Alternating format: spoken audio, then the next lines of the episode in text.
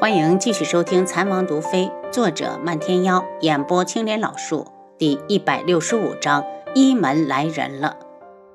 贺兰溪大怒，用剑指着他：“宇文景睿，你别做梦了！我就是嫁谁也不会嫁给你。”宇文景睿脸色一沉：“那可由不得郡主。”他这次直奔天穹京城，就是打着贺兰溪的主意。谁不知道他父亲是大将军，手上握着兵马大权，只要娶到她，就可以利用贺兰将军杀回苍隼，逼父皇让位。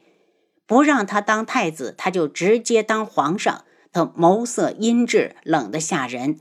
贺兰溪被他激怒，抬手就刺出一剑。宇文景睿腾空而起，回手撒下一盆药粉。贺兰溪气得都忘了躲，好在花千颜一把抱住他，两人在地上一滚，刚好避开。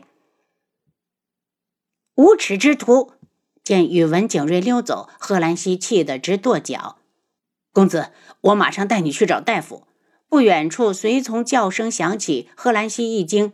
快步的奔过去，只见恩人正躺在地上，肩膀处不停的往外淌黑血，心里一急，大声道：“先上我的马车，千言，你马上回去找楚清瑶，让他来给公子解毒。”将男子背上马车，车夫一路疾驰，就到了贺兰将军府。把人放到床上后，贺兰溪见楚清瑶没来，急得团团转，问道：“你们怎么又遇上了宇文景睿？”随从犹豫片刻，还是道：“应该是前几日公子救下郡主，被他记恨上了。今日庙会上人多，他暗中下手，剑上也淬过了毒，实在是卑鄙。庙会上就动手了，怎么没听到一点动静？当时我和公子要走了，中箭之后，我就带着公子迅速的离开，并没有想到刚一进入树林就被他追上。”随从觉得郁闷，本想借着庙会人多陪公子散散心，却遭到了宇文景睿。两人才刚说几句，贺兰将军就冲了进来。希儿，爹听你说带了陌生人回来，人在哪儿？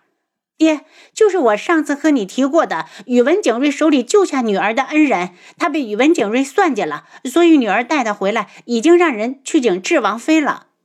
贺兰将军颇为意外，在战场上也有人救过希尔，也没有看到他如此的紧张。他特意多看了几眼床上的人，长得不错，看样子也是个练家子，倒也配得上希尔。好像这些年除了智王，他就没有在意过谁。天知道他这一天天都是怎么过的。只要听说他去了智王府，心就跟着提起来，就怕他去找智王妃麻烦，惹恼了智王。谁不知道智王已经将府上的一切事务都交给了智王妃打理？这一切都说明王爷很重视王妃。要是希尔能有个中意的男子，他就烧高香了。怎么没请大夫？他问。爹，这位公子一看就是中毒，府上的大夫根本不行。贺兰西有些急，拿了帕子上前给男子擦伤口。贺兰将军也没有阻止，他看了眼随从，见他一脸正气，猜测着男子应该不是坏人，不过还是道：“你们家公子是什么人？”我家公子只是来游玩，不小心得罪了宇文景睿，给将军添麻烦了。随从一拱手，没事，此事是由小女引起，你们就待在府上放心养伤。贺兰将军真想现在就把男子拎起来，详细问问他家里的情况，是否成家，可有妻儿。他一顺不顺地打量着男子，看得随从直发懵，不知道公子哪里不对，小心的道。呃，将军，我家公子没事吧？没事，我去看看智王妃到了没有。将军转身出去。花千颜一路用轻功飞回智王府，简单说了下情况。楚清瑶就带着药箱跟他前往贺兰将军府。这是楚清瑶第一次来，发现将军府并没有什么小桥流水这些细致蜿蜒的景致。院中间倒是有一个宽大的练武场，旁边的武器架子上放着各式各样的武器，无形中让人肃然起敬。刚过练武场，就看到贺兰厚德站在前面。一见他过来，连忙上前一步：“臣见过智王妃。将军免礼，伤者在哪儿？楚清瑶略一停顿，臣带王妃过去。贺兰厚德带着楚清瑶直奔贺兰溪的院子。好在院子够大，闲着好几间房。此时的男子正躺在其中的一间。见他进来，贺兰溪赶紧拉住他：“楚清瑶，你快帮我看看他。”放肆！王妃的名字也是你叫的吗？赶紧给王妃认错！贺兰将军怒声。反正他也不是第一次叫了。楚清瑶根本没在意，劝了句。将军，我和郡主私下是朋友，叫什么都无妨。贺兰溪被父亲训斥，涨红着脸，尴尬地站到一旁。楚清瑶放下药箱，伸手去探男子的手腕，很快就判断出中了什么毒。解药的方子他也知道，可他手上没有药材。这几种药材太过特殊，怕是外面的药铺都很难买到。不过总得试试运气。他写了方子，交给贺兰溪。这几种药材无论如何都要找到，过了三日，人就会有生命危险。贺兰溪拿着药方就要走，贺兰将军叫住他：“希儿，买药的这种事轮不到你来做。他是郡主，怎可能为了一个男人失了身份？”爹，贺兰溪不太高兴。随从已经过来，郡主，药方给我，我去买。贺兰溪把药方递过去，随从就走了。这几味药材有点特殊，外面怕是不太好找。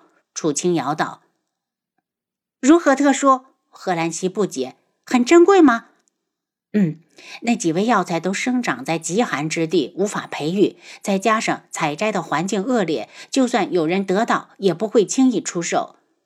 那可怎么办？”贺兰溪走到床前，担忧地看着男子。楚清瑶也顺着他的目光仔细打量着男子，蓦地一惊，男子的脸色怎么没改变？他如果他没有记错，中了此毒之人都会面色青紫，难道他戴了面具？有了这个想法，他格外的注意男子的脸。这一注意真让他发现了问题。大家看到的根本不是男子的真容。他看向贺兰溪。知道此人的身份吗？不知道。呃，前几日他刚救过我。贺兰溪看着他，你不会因为这个不想救他了吧？楚清瑶白了他一眼。和宇文景睿作对的人，我自然要救，只是顺便打听一下他的身份，真没其他意思。见他如此的紧张，楚清瑶便知道这位贺兰郡主怕是动了心思。随从回来时也是满头大汗，一进来就急切地对着楚清瑶道：“指王妃，我跑遍了附近的所有药店，都说没有这几种药，怎么办呢？”楚清瑶看向贺兰将军，遗憾的道：“智王府也没有，不知道宫里会不会有。”其实他说完就有些后悔，这药材这么珍贵，宫里就算有，也不会随便给人用。贺兰溪看了男子一眼，上前。扯住贺兰厚德，爹，你去求智哥哥，如果宫里有，他一定能要出来。贺兰将军脸一沉，这丫头真是不长脑子。宫里珍藏的药品是谁都能用的吗？要是智王自己中毒，还有可能拿到。希儿，我们再想其他的办法。楚清瑶想到了大长老的弟子，心里又是一沉。就算一门有等药材送过来，男子也早没气了。他看向贺兰溪郡主，为今之计，我们只能跑遍整个京城药铺去试试运气。如果他命不该绝，就会有救。贺兰溪脸色变得惨白，转身就往外走。我现在就去找于副将，让他派人去找药。